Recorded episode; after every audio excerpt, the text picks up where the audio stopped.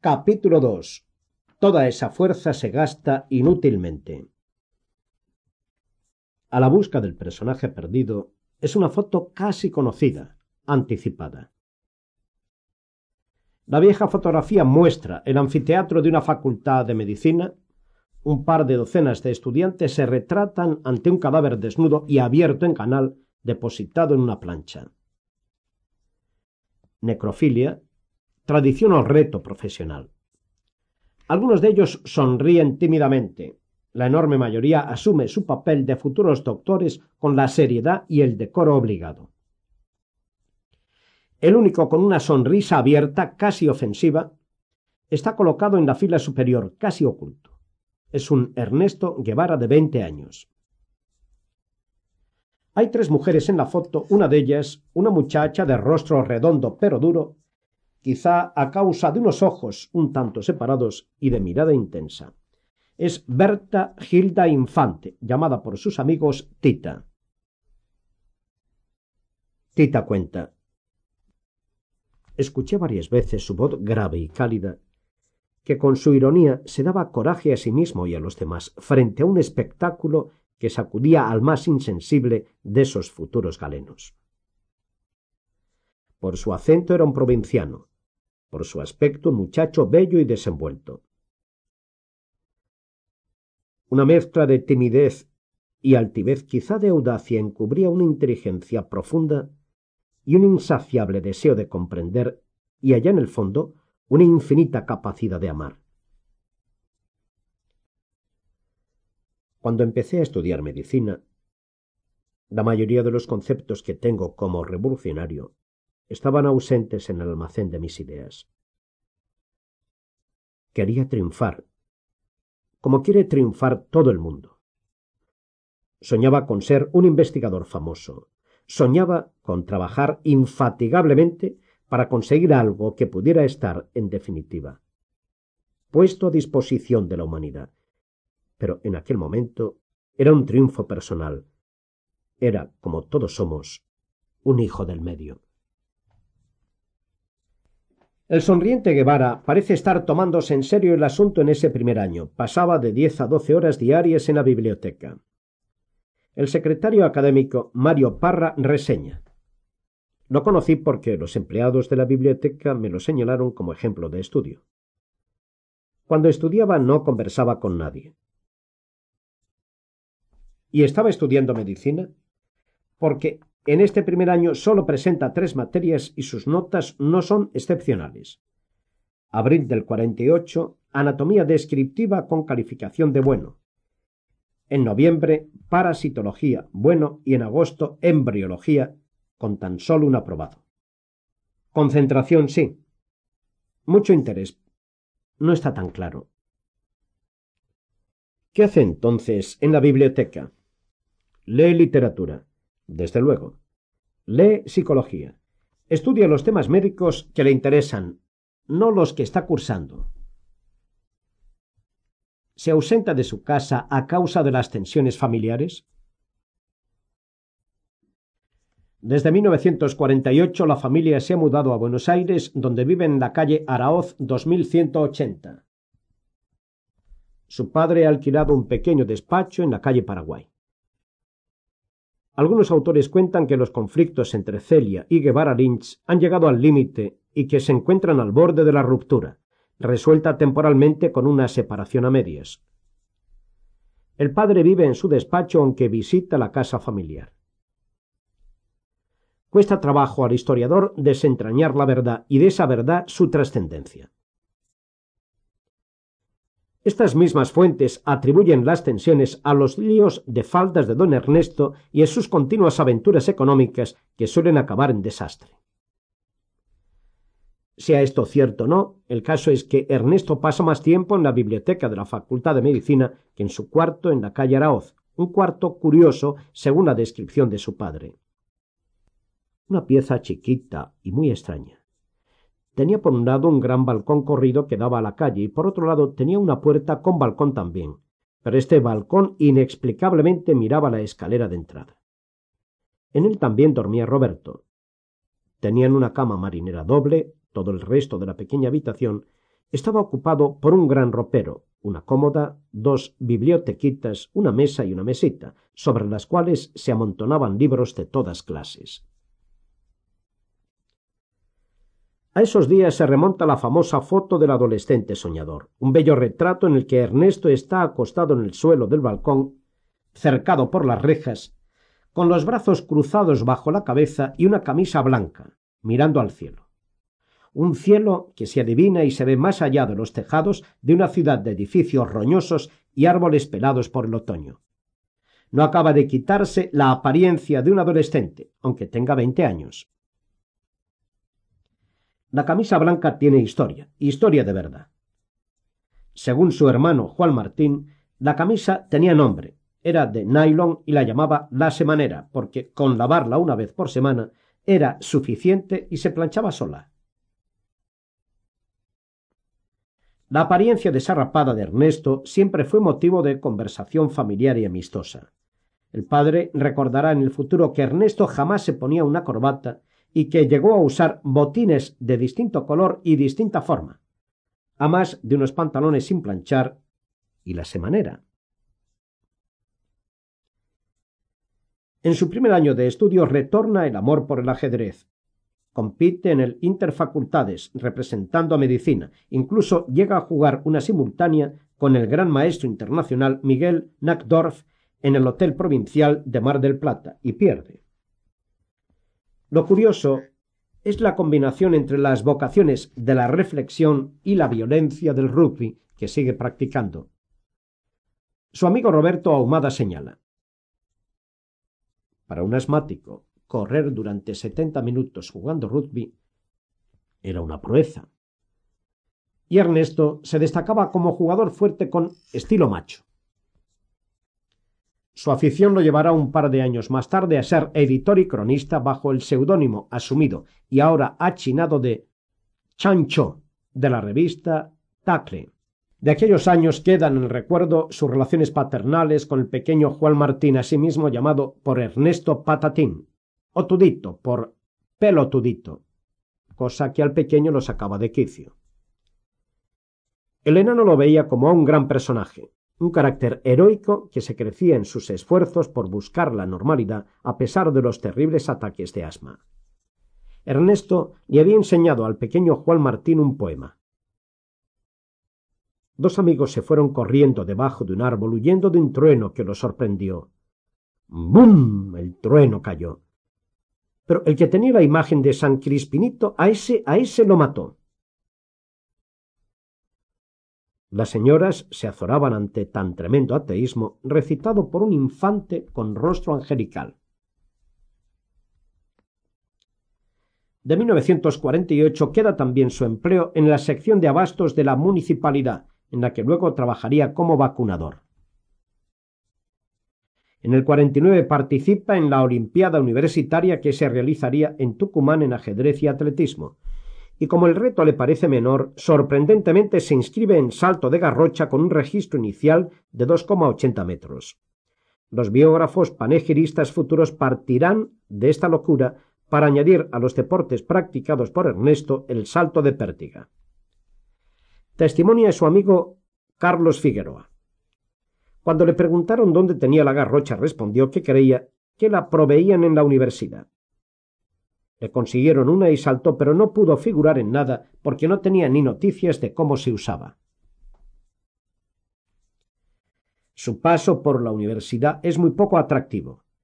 Se limita a presentar una materia en marzo, una en julio y una en noviembre con toda calma y obteniendo simples aprobados políticamente se mantiene al margen de las fuerzas de izquierda. Un militante de la Juventud Comunista que suele pasarle material escrito de su organización comentará.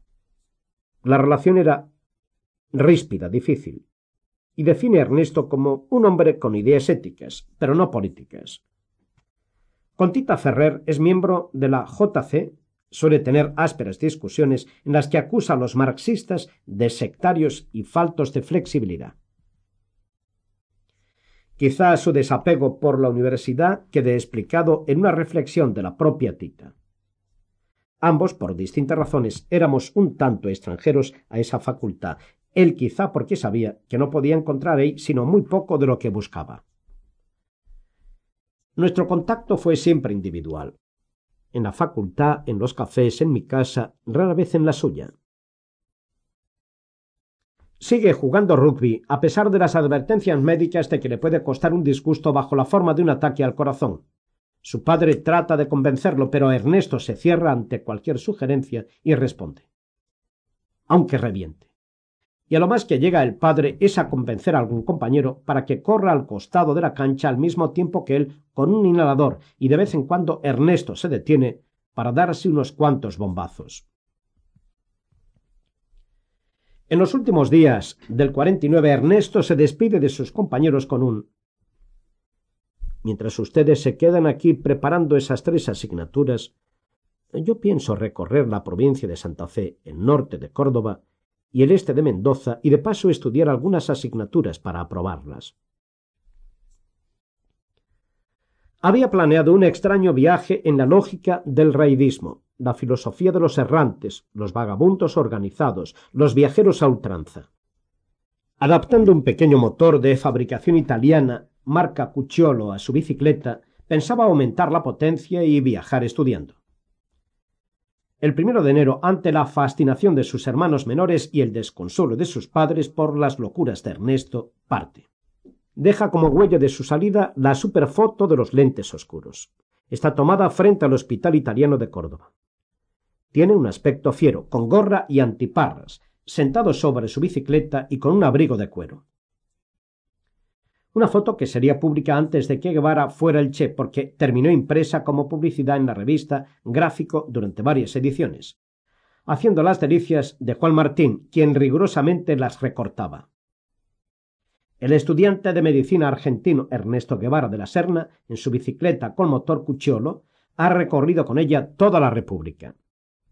Cuando salía de Buenos Aires la noche del primero de enero, iba lleno de dudas sobre la potencialidad de la máquina que llevaba y con la sola esperanza de llegar pronto y bien hallar fin de la jornada, según decían algunas lenguas bien intencionadas de mi casa, y luego a Pergamino. Pero el viaje progresa sin mayores problemas. Muchas horas de pedal, algo de motor y descansos a mediodía para estudiar medicina abajo de un árbol. Conforme avanzan los días, el cuerpo pide a gritos un colchón, pero la voluntad se opone y continuó la marcha.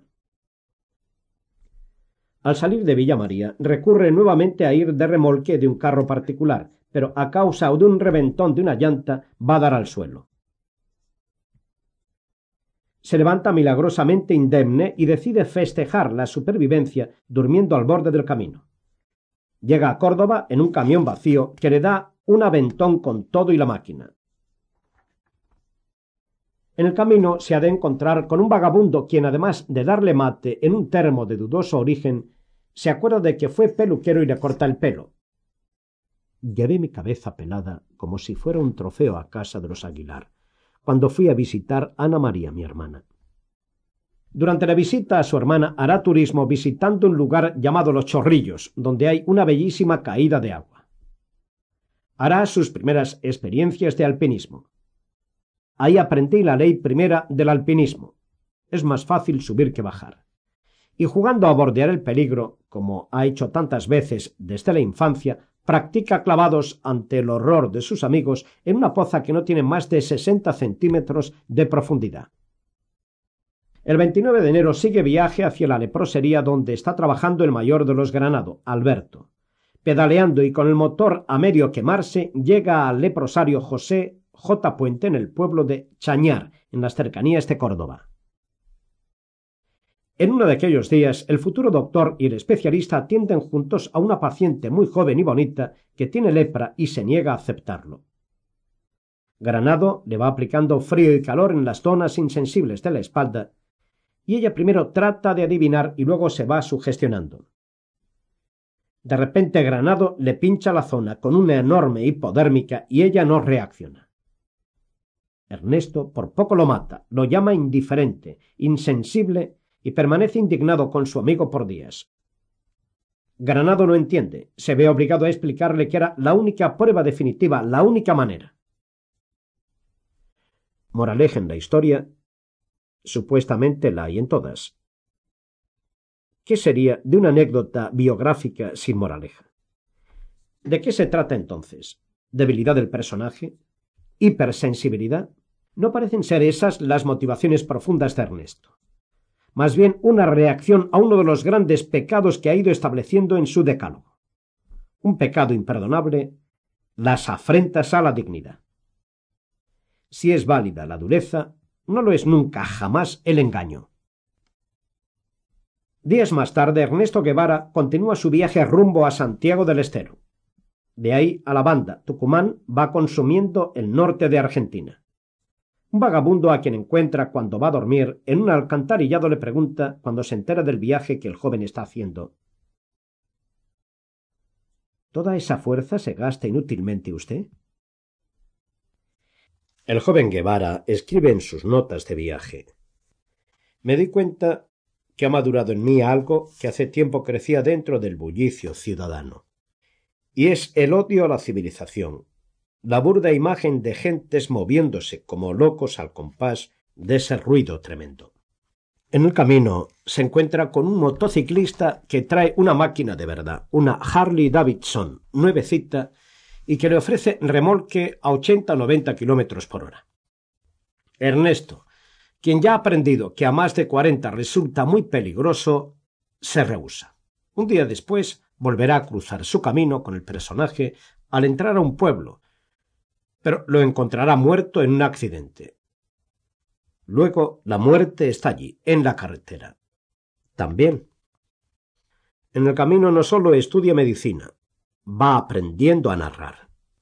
En las páginas de su diario se ajusta la metáfora, mejora la descripción, aparecen observados cuidadosamente los paisajes al mismo tiempo que se complace cada vez más en sus meditaciones de ermitaño. En Salta lo dejarán dormir en una camioneta, subirá a pedales la cordillera. Cruzará Tucumán y La Rioja y finalmente Mendoza, donde su tía Maruja no lo reconoce a causa de la mugre que carga encima. Y cuando al fin acepta que eso es su sobrino, le da un tremendo almuerzo, le lava la ropa y le llena la mochila de bollos. Luego el retorno por San Luis y de ahí a Buenos Aires. Han sido cuatro mil quinientos kilómetros y también algo más. ¿Qué? No está nada claro. La experiencia de la soledad, las carreteras, tardará en aposentarse. Quizá lo único que queda claro es que la universidad comienza a quedarle pequeña. Cumple sus compromisos y presenta una materia en abril, dos en diciembre. Lentamente se acerca a un título y a una formación profesional. En octubre de 1950, durante una boda en la casa de los González Aguilar, en Córdoba, conoce a una joven, María del Carmen Ferreira, chichina. Su amigo José González lo cuenta rápido. En uno de esos impactos fulminantes de la juventud se enamoraron. Chichina es una adolescente simpática, bella, de grandes ojos, el pelo caído sobre el rostro y muchos pretendientes. Pero la veloz relación no estará exenta de problemas. Ernesto es un hijo de la clase media venida menos, Chichina es hija de la rancia oligarquía cordobesa. Sus padres son dueños de la malagueña, una hacienda con dos enormes canchas de tenis, campos para jugar polo, caballos árabes, una iglesia dentro de la hacienda en la que los lugares de la familia estaban segregados de los de los peones.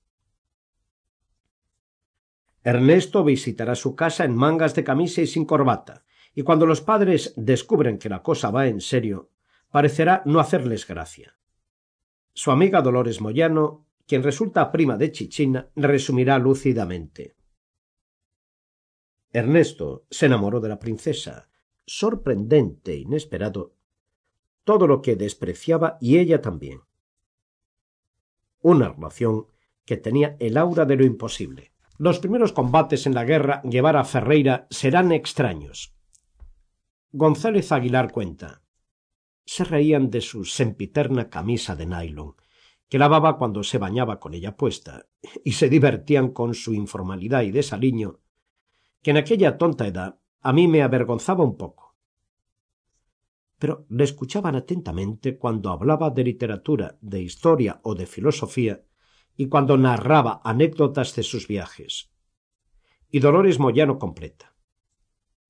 El hecho de que Ernesto no le prestara atención a sus ropas, pero tratara de parecer más allá de la moda, era uno de los tópicos de conversación favoritos de nuestros amigos.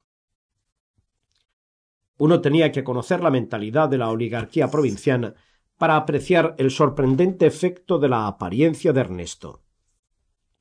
Obsesionados por suéteres ingleses, botas de cuero y corbatas de seda, la semanera de nylon de Ernesto no podía menos que sacarlos de quicio, pero el estilo Guevara lograba la victoria, y al llegar a una reunión, en lugar de achicarse por sus pobrezas ante los bienes de la oligarquía, su desenfado se imponía. Con la ventaja para rehuir los choques frontales de tratarse de un amor de lejos, Córdoba-Buenos Aires, la relación prospera. Así como se profundiza en paralelo la relación amistosa con Tita Infante, quien se va convirtiendo en su compañero intelectual y con quien frecuentemente se cartea. ¿Qué tipo de relación mantienen? Ana María Guevara sospechará que Tita está muy enamorada de Ernesto. ¿Lo estaba Ernesto de Tita? Se trataba de una relación platónica, un amor no correspondido, o quizá algo más complicado, un amor no descubierto. Ernesto sobrevive mientras tanto el final de 1950 y entre las habituales locuras genera una nueva.